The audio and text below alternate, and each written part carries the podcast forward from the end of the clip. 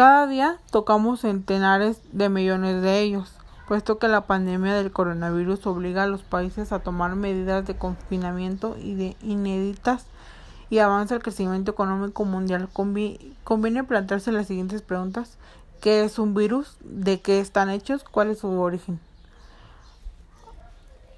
Si cada virus presente en un cuerpo humano alcanza el tamaño de una cabeza de alfiler, el adulto medio alcanzaría una altura de 150 kilómetros. En un estudio del 2018, descubrieron que más de 800 millones de virus se depositan en cada metro cuadrado de la Tierra cada día. También los describen como metabólicamente inactivos a menos que puedan penetrar un cuerpo caliente y en el interior de una célula.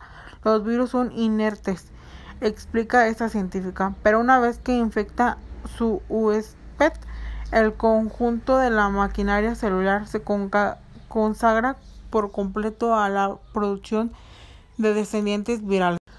Cada día tocamos centenares de millones de ellos, puesto que la pandemia del coronavirus obliga a los países a tomar medidas de confinamiento y de inéditas y avanza el crecimiento económico mundial.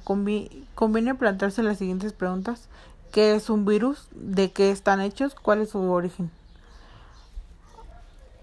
Si cada virus presente en un cuerpo humano alcanza el tamaño de una cabeza de alfiler, el adulto medio alcanzaría una altura de 150 kilómetros. En un estudio del 2018, descubrieron que más de 800 millones de virus se depositan en cada metro cuadrado de la Tierra cada día.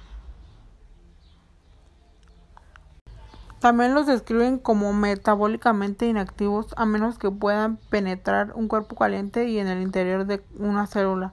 Los virus son inertes, explica esta científica, pero una vez que infecta su huésped, el conjunto de la maquinaria celular se consagra por completo a la producción de descendientes virales.